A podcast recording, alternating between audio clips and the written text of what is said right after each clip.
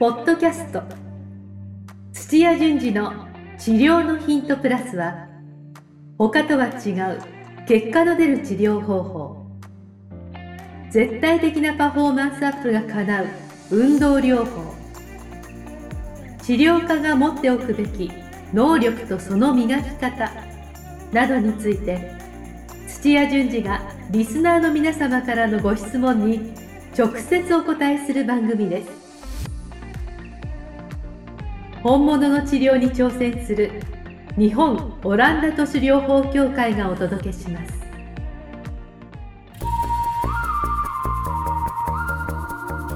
皆さんこんにちは。梅島茂です。土屋順次の治療のヒントプラス。先生本日もよろしくお願いします。よろしくお願いします。お願いします。先生今日は質問をいただいております。はい。はい。えー、テーマはですねスポーツトレーナーになりたいはいはい。よということで今日はいただいてますのではいはい、よろしくお願いしますろしくお願いします。はい。じゃあ皆さんいつもですね、あの、お願いになるんですけれども、えー YouTube のこのチャンネル登録とですね、えーもし内容が良ければ、いいねボタンも押していただけるとすごく嬉しいです。はい、お願いします。はいよ。あと LINE の方の登録もぜひ皆さんよろしくお願いしますろしくお。願いします。はい。先生、今日のテーマ、はスポーツトレーナーになりたいというような質問をいただいておるんですけれども、いはい。はい。これまさに先生が今、あの FC 岐阜、J リーグの FC 岐阜のはいはあのフィットネスダイレクターに今、あの、携わっていらっしゃるい。と思うんはい、ですけど、そうですね。まさにスポーツトレーナーですよね。スポーツトレーナーですね。ですよね。はい。はい。あ、ちなみに今、どうなんですか ?FC 岐阜の現状ってどうなんですか？現状はこの収録時点で12月10日で、はいあと残り3試合。あで、はい J3 で、えっと、2位以内だと上に上がるっていう状況のところを、はい。今4位なんですよ。あと2試合、で、今2位が長野なんですけど、あ、新潟なんだ。は、はいい。直接対決があるのと、えー、まあ、あ、いいですね。あの、3位の相模原が、はい。あの、1位の秋田と試合があるとかっていう感じで、ちょっと混戦ですよね。混戦ですね。はい最終戦で決まるんじゃないですかね。あー。でも、4位ですからね。4位。2位までに上がれば、J2 に上がれるってことですもんね。上がりまじゃあまだでもチャンスはあるってことちょっですかとありますね。あ、いいじゃないですか。でも、長野が一番有利ですよね。ああ、まあ、そうですけどね。はい残り3試合ですね。もう負けは許されないんで、ですよね引き分けもダメですね。ああ。ということで、あの、実際今、土屋先生が携わっていらっしゃるので、生のそういった、うんあの、お話も多分できると思うんですよ。はいぜひその辺も今日交えて、はい。なんかお話ししていただければなとはい。思いますんで、よろしくおお願いしま。ますす。はい。じゃあ質問ちょっと言いますね。はい。今日は福井県の、えー接骨院勤務6年目の方、はいえー柔道整復師さんからいただいております。はいえー土屋先生。こんにちはいつも番組、はい、楽しく見ております。えー細かい治療技術の話から、時には人生の生き方まで、とても幅広く先生の経験を交えながらお話しいただけるのはとても勉強になります。はい。ありがとうございます。ありがとうございます。えーぜひ今後も続けていただければと思います。応援しています。えーさて、自分は地元地元の接骨院で6年勤務する柔道整復師です。えー自分が小学生から高校まで、まあ、サッカーをやっていたということもあり、えースポーツには昔から興味があります。はい。えー漠然とではありますが、最近スポーツ業界、特にトレーナーとして働くことができればいいなと思うようになりました。はい。えー年齢も28歳でそろそろキャリアとして、えー次の展開も考え始めなければと思っていたこともあります。うん。えー以前この番組で確か土屋先生がスポーツトレーナーのお話をされていたかと思います。あとは先生ご自身も、えー J リーグ FC 岐阜のサッカークラブのスポーツトレーナーという、あとして働いていらっしゃるっていうのもあると思います。はいはい。えーぜひスポーツトレーナーになるための方法、手段などをご教示いただければと思います。はい。えー PS、えー寒い時期になってきましたので、先生も体調には気をつけてお少しいただければと思います。あというような、ありがとうございます今日は質問いただいております。はい。これは、どうでしょう。まず、まあ、この方スポーツトレーナーになりたい。はい方法手段。まあ、いろいろあると思うんですけれども、でもなんか今、現状なんかを最初にちょっとお話ししていただいた方がなんか。いいのかなと思うんですけども、えっとスポーツトレーナーの現状ですね。はい。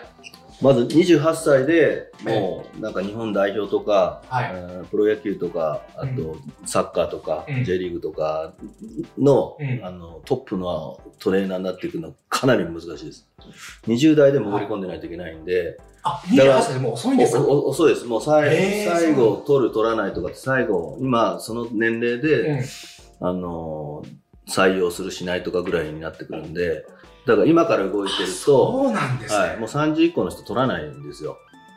だから20代でなんかアシスタントとかどっか、えーはい。J2、J3 ああるいは会のうん。ところでやってたっていう人を見て、うん。サッカーとかは取っていったりとかするんで、へー。だから今から、まあ、何にもやってなくてちょっと背景わからないんですけども、はい。何もやってなくて今からあの勉強してうん。で腕磨いてとかって言ってやっても、うん日本の場合ですよ残念ながら多分トップのそこから。よっぽどなんかコネクションが強くて、で、まあ実力もあってっていうぐらいなカリスマ的な人じゃないと無理だと思いますね。僕はあの、素人ながらの意見だったんですけど、意見なんですけど、まあスポーツトレーナーって、そんなあの体力勝負ではないじゃないですか、選手とは違って。いえいえ、はい体力なんですよ。あ、もうブラックなんですよ。そう、そこをしまあ、す。そうなんですね。はい、プロ野球にしても、例えばナイター始まる6時、7時とか、ええ。6時と か、はい。で、はい。その前に、あの、昼ぐらいに、あの、練習、打撃練習とかやってとか、もうその前から動いてますから、大体チームのメインの、あのーまあ、えっ、と、仕事の時間はい。の前後からも用意するんで、はい。なるほどね。だから午前中から動いて、で試合終わって、はい。で、マッサージなんだっていうのは、ええ夜10時とか11時スタートとかですよ。そういうことですね。で、延長があって、なんか11時何分に終了したら、そこから撤収して、はい。12時、1時スタートということもあるんですよ。はい、私、知り合いで、1時だから、あのープロ野球のトレーナーだと、まあ、夜、じゃあ試合後、はい。全部終わったら食事しようとか言っても、スタートがだなん午前様ですよ、大体。ご先様から始まるんですね。はい、すごいな。で、それが百何十試合ですよねですよね。で、まあ、サッカーはまだそこまでひどくはないにしても、でも例えば、えー、と10時開始の練習だと、うん大体、えー普通のスタッフが1時間半前なんですけども、はえー、とトレーナーとか2時間前なんで8時ぐらいに来るんですよ。い。なるほど。はい、で、えー午前中10時から12時ぐらいまでやって終わったら、で午後もう治療だとかリハビリだとかバーってやって、であの、まあ、6、7時ぐらいまで働いてて、まあ、まだそれは許せるじゃないそうですねサッカーの場合。で、それのはいあの遠征で行かないといけないんで、うん。遠征で試合で、うん。で移動先で、うん。で、まあ、雑務が多いので、なるほはい。で、前日、あの、移動した先にもう早速、ホテルの一室を、なんかメディカルルームみたいなの作ど。って、あで、なんかケアして、はいで試合会場に先に入るスタッフと残ってやるスタッフがいて、うんトレーナーがいて、つって、ーやりなが。ら、ドタバタしながら、あで、し試合を迎えて、つって、うんはい。もう、あの、休みがほとんどないですあ。よ。ないってことですね。はい、休日も出てきて、結局ケアしたりとかするんで、ああ。あ、一応休日はあるんだけれども、まあ選手によってはそのやっぱ治療してほしいとかっていうはい、予防もあり。ずずっと、ずっと年がら年中仕事ですよ。すごいブラックなんですよ。それは確かに弱くないといけないですね。フィジカル的にはい。つ疲れる疲れないっていう話じゃないですけども、はい勤務時間が長いと、長い。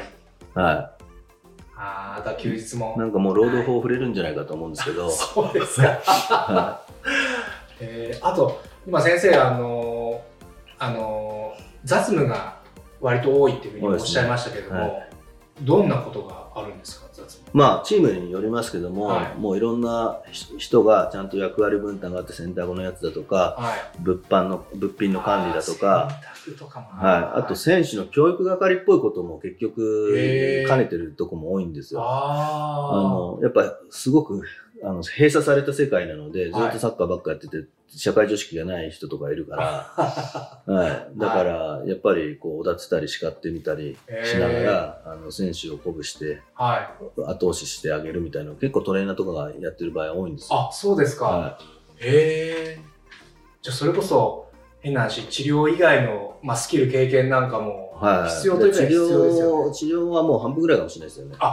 なるほ結ど。構、はい、それ以外のやっぱ人間関係とかそういった教育係とか、あとうん。雑務がいっぱいあって、うんっていうのがトレーナーでなんかテープ巻いてでストレッチしてってそればっかがなんかこうややるとこだと思うとうん。あれって感じだと思います。よああ、そうですか。はじゃあ、いろいろスキル、経験を問われるわけですね。い。はあい、でただはちょっと5年10年前のあのデータというか話で恐縮なんですけどい。、ええっとまあこ公演で招かれて、はい。あのまあ4500人違うな1000人ぐらいのところでえ行って、でアンケートをうん。あの取ったんですね。でその集まりっていうのはまさにトレーナーの集まりでトレーナーがそれだけ1000人いてうん。でちゃんと飯食えるのがうん。もう2割もいないっていう、すはい、それだけではい、あのトレーナーとしてちゃんとあのやってる人いないんですよ。その専門の集まりであった。はいはい。はい。そっか。あじゃあ、それ一本でやってる人っていうのなんかは、じゃあ、かなりレアケースですね。レアケース。はあい、でまあ、私 J も出入りしてたからはい。あのーここだけの話ですけど、やっぱ J1 ぐらいになれば、うん。まあ、あのー年収一番若いやつでも、うんあのー300万、400万ぐらいからもらえ、あのもらえるんで、うん。あのーまあ、一人暮らしであればなんとかなると思うんですけども、あちょっと子供いたりとかするときはいついと思いますね。あ。あ、でも J リーグでも、はい。でも J それのぐらいかなカールとかだともう200万とかっていうところもありますよ。あ、そうですか。はああ、じゃあ結構厳しいんですい。ね。はい、で、経営の方もそこを削減ししたいとこっていうと結構メディカルのところを切切ったりとかするんうで、そうするとメインで腕のある、まあ、あの、そこのチームの顔としたトレーナー、チーフトレーナーをしっかり、あの、手厚くやった後は、うんあー地元のなんか、あの、専門学校と提携してるとこが結構あったりとか、ね。最近、まあ、相模原とかもドクターストレッチとかじゃ、あの、っていう、あのチェーン店のマありますね。ッサージ店みたいな、はいそういったとこと組むとこが多くて、えそこから派遣みたいな形でー、、はい。給料をほとんど払わないとか、ああ。で、それも経験できるよってはい、いう。1、2シーズン回したらもう、どんどん変わってもらうみたいな形で、ね。やるような。で、でもその話で言うと、今回の28歳の人アウトですから、あ、そっか。は年齢的にい。もダメね。齢的に、はい、厳しいですよ。ああ、じゃあまず一つは年齢か。はい。で、お金がもらえないところをどうやって、ええ。まあ、チーム所属できればまだ、それでもまとまったお金があるからいいですけども、うんもう単発で週末だけとか、平日、夜2回と週末で来てくださいっていうような感じの活動が多いんですよ。ああ、なるほどね。はい。昼間はだから、なんか、えー訪問介護やったり、えークリニックで働いたりって、他に所属してるか、はいフリーランスで、パーソナルで、なんか、教えてるっていやってらっしゃるっていう。はい形態が多いと思うんですけどね。確かに今それをお聞きする限りでは、なかなかそれ一本でちょっとやっていくっていうのは、お金、金銭的にちょっと難しそうですね、はいまず。はい。あーあじゃあ、やっぱ併用して、あそういうふうにいろんな、あの、仕事を掛け持ちしてながらやってる人が多いってことですか、はい現状は。はい。あ、まあ実際先生もそうですもんね。まあ私もそうですね。まあそのねその世界が嫌嫌というか、あとは金額的にもう割に合わないなって言って、あもう今年齢50も超えてきたから、ああ、はなるほど。うーん。まあでもこの方はまあ28歳そういう、まあ、トップのそのスポーツトレーナーっていうところはちょっと難しいかもしれないんですけども、まあちょっとランクを落とすですとか、まあ、はい。他のなんかスポーツトレーナーっていろいろ種類あるとい。いや思うんですボボランティアでやったらいっぱいありますよ。あ、いっぱいありますか？ああの中中高の部活動レベルとか。あ、そうですよね、そうですよね。はい。えあのえ趣味のなんかあのお父さんチームの野球チームとかママさんバレーとかもう欲しいとこはいっぱいありますよ、そうですよね。はい、ボランティアベースになっちゃう全然。ああ。で、この方、そうそう、どこまで目指してるのかちょっと書いてなかったので、ですよね。わからないんですけれども、でもスポーツトレーナーのそのキャリアアップっていうのは必要ですよね、もちろん。キャリアアップそうですそのね経験を積んでて、どんどんステップアップしていくっていう。ちなみにスポーツトレーナーのステップアップってどういう感じなんいやですか？王道のなんかないんですよ筋道がであ。前前はアスレチックトレーナー取る方がいいよっていうふうにして、え日体協が音頭取ってこうやってったのが、えーまあ、必ずそのアスレチックトレーナーっていう資格を取った人がはい。現場に行きますよっていうか感じでスタートして、もう結構20年ぐらい経つと思うんですけど、うん。あのーあんまりそれ効力ないんですよ。うんはい。だから、なんかそれさえ取ってれば、うんあの、スポーツトレーナーとしてバリバリ活動できますよっていう感じではないので、えーまあ、もう名前だけ私トレーナーですって言って名乗っちゃって、はいあの、やり出しても OK は OK ですよ。ああ、そうですか。はい。ただ、やっぱり現場行くと、はい。まあ、種目ごとにちょっと、あの、対応できる能力が違ったりとかするので、やっはい。ぱコンタクトスポーツであるアメフトとかラグビーとかっていうとなってくると、えまあ、脳震盪とか首はい骨折したとかってうん。いうようなのに処置できるかどうかって全然変わってくるので、なるほど。はい。で、球技系はなんか打撲が多いとか、そうですよね。はい。あだからそれに対応できるスキルをちゃんと身につけないと。なかなか難しいですよね。ああ。ちなみにあの、先生は結構、あの、今 FC 岐阜ですけれども、はいろいろチームに所属されたじゃないですか。い。はあの、スポーツトレーナーとしい。て。はい。それちょっと教えてもらえます？あの、まあ、経歴というか、まあどういうふうにステップアップされていったのかなってなんか、なんかフィジカルコーチの仕事もやったりとかですね、どっちかっていう感じで、はい今両方やっちゃってるんですけども、えフィジカルコーチってもうんう本当に走ったり飛んだり、チームの年間のトレーニング組んだりとかってそれトレーナーじゃないんですよ。えああ、はい。怪我したと時のあの処置とか、はい。疲れたら疲労を残さないようにケアするとか、そっちが多分トレーナー業務になってくるんで、あ、多分そこは別なんですね。はい。梅島さん、そこのところ一緒になってる、あそそこ別で分業になってるんですよ。へえはあ、内田先生両方できちゃうだけい、両ですよね。方、いや、まあ、入りが最初、あの体鍛える方から始めてなるほど。で、オランダで医療の方の資格取って、で、行った先で、まあ、チームがトレーナーとして雇ってるとこだと、最初トレーナーで入ってったりとか、で、えっ、と、ボンズ・チアラって関東のリーグ一部のチームがあるんです。そこは、まあ、フフィジカルコーチ、まあ、そこで初めて両方やらせてもらったりとかしたんですけども、ね。鍛える方とケアする方とって言って、うんうんで、FC 岐阜さんみたいに、まあ、そういう人たちをうまく使いながら、うん。チームのパフォーマンス上げてくれってみたいなか管理職というか、ダイレクターをあの今やってますけども、はあ、そうですよね。先生、確か、ご自身ではそんなに現場へ、まあ現場に行きますけど、あの、もう一人いらっい。しゃるんですね、現場でフィジカ働いていらっしゃる。ルトトレーナーとメディカルトレーナーも3人いて、フあィジカルコーチがもうもう一人いてってー感じですよ。うん。で、土田先生は、まあその方たちの上に立って、その指示をしているっていうような。はい、そうです感じですよね一緒にやってますね。ああ、そういう働き方もあるってことですね。いや、まだ少ないですよ。あまだ少ないです走りで全然そういうふうにやってるところ、あの、人件費があるから、ほぼない。確かに。へえ。J のトップクラスでもあんまりやってるないですか？そういうふうに。あの、どっちも、あの、幅広く知ってる人少ないから、ああ。でそういう人を置く意味が分かんないと思いますよ。なるほど。はあ、そういうことですね。い。はへい。でも身につけていくススキルを先にっていうこともあるんですけど、まあ雇われた時、あれ手を挙げた時に、うんえーこういうことできますよっていうのがちゃんと並んでて、うんテーピングできて、うんで疲労回復の、まあ、マッサージなのか、なんか針とかそういった、うんあの治療方法なのえ。か、うんを持ってさえいれば、であと応急処置ですよね。あ、応急処置。は。はいい、応急処置で、えーなんか固定するとか、うん。あのちゃんと圧迫してなんか包帯巻くとか、うんうんうん。あの擦り傷をなんかちゃんとあの消毒してとかってそうそういうのができればはとりあえずはできるんですよ。い。なるほど。はい、あとりあえずはできるんですね。はいあ応急処置ができれば。はい。であとは人とのつながりの中でうん。チームに入っていくんですけどもう、ん。うん、履歴書、まあ、公募してたら別ですけども履歴書をバーってなんか J の全部のチームに送ったりとかすると、うん。もう日本ではなんかこいつは誰だみたいなのでブラックリストに乗っちゃうんで 売り込みダメなんですよなんか。紹介とかで、まあ必要だけど誰か探して、なんかいるんだけどいないとかっていうのを、はいなんかキャッチするような世界なんですよ。へえ。あ、飛び込みはダメですか？はブラックリストに乗っちゃうんですね。い。はい。もうその時点でダメ。アウト。はいでこいつこいつは誰だ？みたいになって。で海外は反対ですけどね。どんどんあ動いて。あ。あ、そうですよ。先生、海外もけん経験されてらっしゃるから。あ、海外の飛び込み OK ですかね？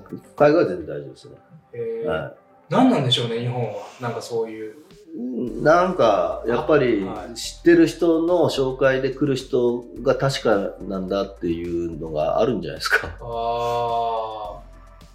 え、ちなみに FC 岐阜、今の FC 岐阜先生は、えっと、どういうつながりで？私はは GM にを今年からやられた木木村さんって方がいるんですけど、その人がボンズ市原で一緒にとか、相模原から、ずもっと坂根本、相模原から知ってた。先生が所属したチームの一緒にやった監督だったり、コーチだったり、GM やってた人が GM でそっちに行ったから、だからそれまさにその、まあ、まさにつながりですよね。つながり以下以上のないですよね、それ。ああ、そういうことか。だから地域でなんかトレーナーの集まりとかあるんですよ。えでそこに顔を出した方がいいです。あ、そこに顔出した方がいい。はい。私今勉勉強してて、チーム探してるんですって。あんま謙虚ってもうダメですけど、えあのチーム探してますとか、今どこどこ見るようになってて、あのえーチャンスがあったらもっとステップアップしたいですって言っー、えて、はい、ー、え、そんな集まりがあるんですか？ありますあります。大体どこの、なんか、あの、関東とか県とかのレベルで、はい。なんか講習とか終わった後に飲み会とかやって仲良くなった連中らがいるんで、グループが。えー、そこに顔を出すんです。え、でもそこに入る、えっと、どうやって入るんですか？講習を受けなきゃいけないんですか？じゃあ一緒に。講習とか、そうですね、なんか陸上協会のトレーナー講習とか、なななんでもいいんですよ。ああ、なるほどね、はいそういうの広く募集してるところにまずは入り込んで、自分を講師生徒として受けて、はい、で夜の夜一緒に付き合うとか。あ、それいいですね。はそればばっちりでいすよね。はい、それかあ、まあ、アスレチックトレーナーの講習出ないといけないそれは、うんなんかどっか、県かスポーツ種目団の,、うんあの推薦がいるんですよ。あー、ハードル高いですハードル高いです。専門学校に入っちゃった方が早いんですけど、28あ歳だからなかなかねそうで、すもったいないとは思うんですけど、へーなるほど。はじゃあまず一つはそういう、えー講習、スポーツトレーナーの講習とかいろいろそういうのに参加しつつい。、はい。まあ、その後の飲み会とか、まあそういうのを積極的に参加して、はいまずは自分の顔を売ると。はい。それがまあ一つの、そうですね。まあ第一ステップというか。ああ、じゃあ横のつながりが本当大事なんですね。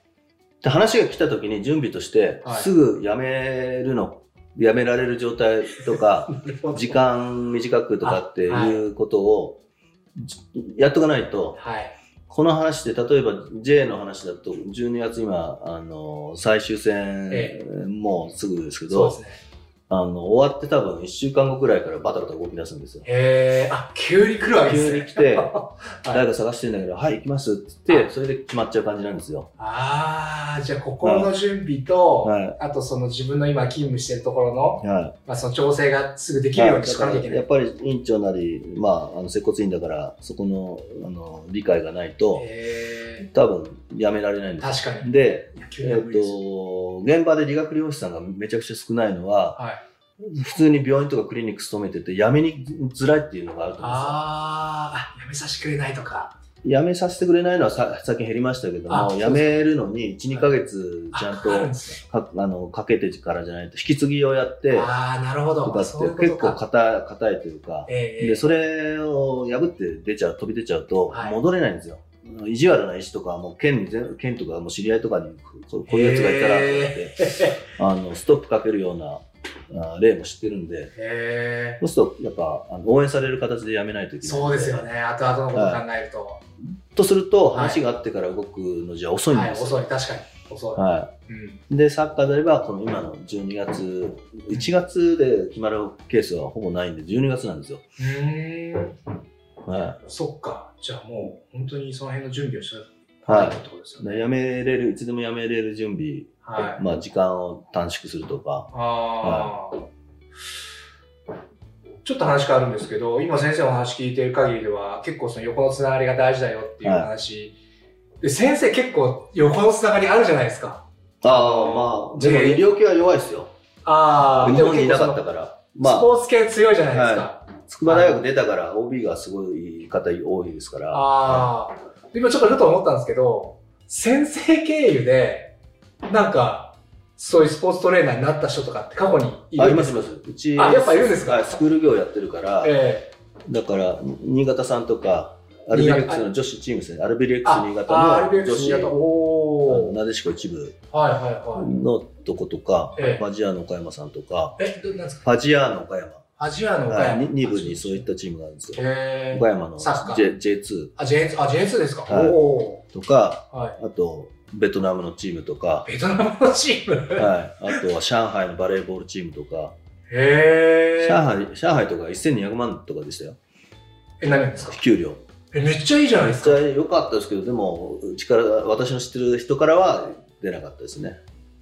だまあ、とりあえずだから探してても、はい。条件があって、海外の特にそうですけども、うんまあ、日本で経験があってとか、うんうんと、鍛えることも、うんあの治療できる人も欲しいとかって、すごいピンポイントで人材が欲しいって言ってくるんですよ。えで、それで、あとはもう通訳付きのとこもあるしえ、はい。結構ビッグクラブが多かったりするんで、へえ。いい話なんですけど、海外。日本の方結構行かないですよね。なんでなんですかね結構いいチャンスですよね、本当に。いいチャンスだと思う私20代だったら行きますけどね。そうですよね。それだけお給料も良くて、経験も積めるとなれば。まあ中国は本当に日本と比べると、日本よりも高かった例ですけど、ベトナムはそんな良くないですよ。もう物価自体が。ただベトナムにしてはっていうか、はいベトナムに生活するする分にはもう全然貯金できちゃうような額ですよね。あ、そうですね。現地で安いですもんね、はいベトナムは。あ、でもやっぱ先生経緯ってあるんですね、そういうお話が。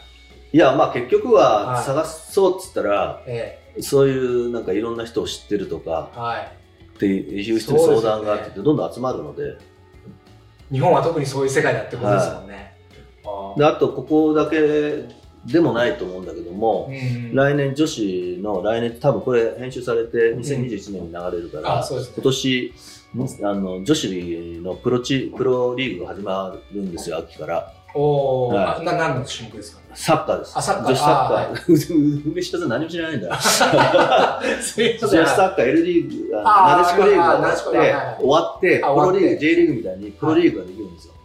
今のななでしこリーグあそれ知らは、なかった。はい、今のなでしこリーグはあプロじゃなかった。プロじゃないですよ。あ、そうだったんだ。知らなかはい、ったです。浦和レッズとかにしてもプロ選手数えるほどなんで。で、プロリーグが始まるんで、で11チームでやるんですよ。へで、手を挙げてるチームが、んに必ずトレーナーと、あと今フィジカルコーチをちゃんとつけようとかっていう、あの条件があるんで、チャンスなんですチよ。ャンスですよ、はいそれ。でそこは、あの、参入がすごく低くて、で、サッカー協会でもそういうトレーナーじゃなくてフィジカルコーチなんですけども、うん。経験がなくても、うん。昔自分でサッカーをやってて、なるほど。でそういったとあの体を鍛えることに興味のある人を、えまあ多分協会がこう講習したりとかして、ええ。サポートするようなことにするのかもしれないですけどもえチャンスじゃいないですか、それは。チャンスですよ。プロリーグできる11チームに必ずつけるみたいなのになっていくんで、そんなに変な話、経験がなくても入れる可能性があるあってことるってですよね。ですねただ女子なんで、市場規模は100分の1なんですよ1000人集まらないですからいや、でも、まずはそこをステップアップとして、最初のステップアップとしてっていうのはありなんじゃないですか？はいへえあ、それはいいお話ですね。はい、で広島サンフレッチェ広島も手を挙げてて、えで女子チームあのこれからセレクションして、うん。で作り作るようなそんなチームもあるんですよ。へえ面白い。間に合うのかな、いや 間に合う。間に合わせると秋なんで全然間に合う。あ、そっかそっか、秋だから。はい。へだから、まあ、新しくそういったトレーナーの仕事が今女子のそこのサッカーに生まれるんで最低11人ですけども、うん。まあ、いいチームは2人雇うと思うから、は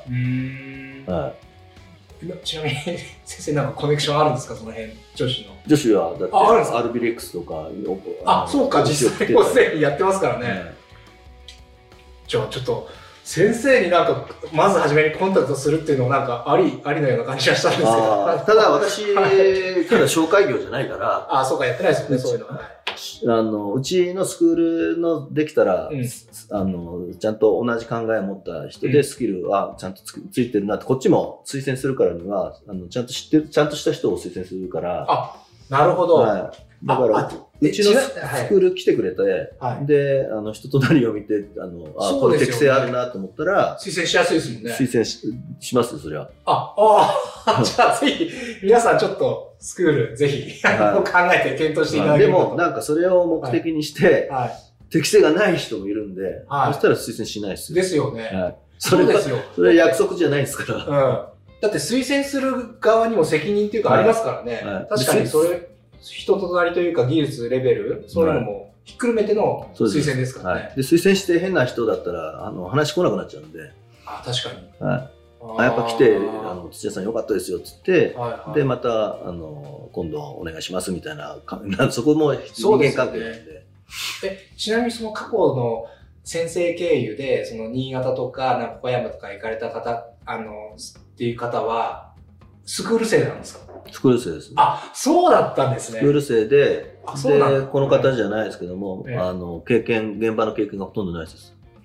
あ、なかったんですか？はそれはまさに先生のもう力じゃないですか。い。あ、そうですね。で、で、岡山さんじゃなくて、あ、新潟さんの場合は、はい。まだスクール途中だったんですよ。あーあ、はい、途中で、で、まあ、うち2年半ぐらいかかるんですけども、うんうんあの、3年目の一番最後のところがちょっと残ってたんはいで、うん。交渉してう、ん。月に1回土日抜けても、研修を引き続きやってもいい条件で取ってもらったんです。よ。へ今日のポッドキャストはいかがでしたか？番組では土屋順次への質問を受け付けております。ウェブ検索で「オランダ都市 DMT」と入力し結果に出てくるオフィシャルサイトにアクセスポッドキャストのバナーから質問項目をご入力くださいまたオフィシャルサイトでは無料メルマガも配信中です。ぜひ遊びに来てくださいね。それではまたお耳にかかりましょう。ごきげんよう。さようなら。この番組は提供日本オランダ都市療法協会ナレーションボイスアップマスターコーチ春でお送りしました。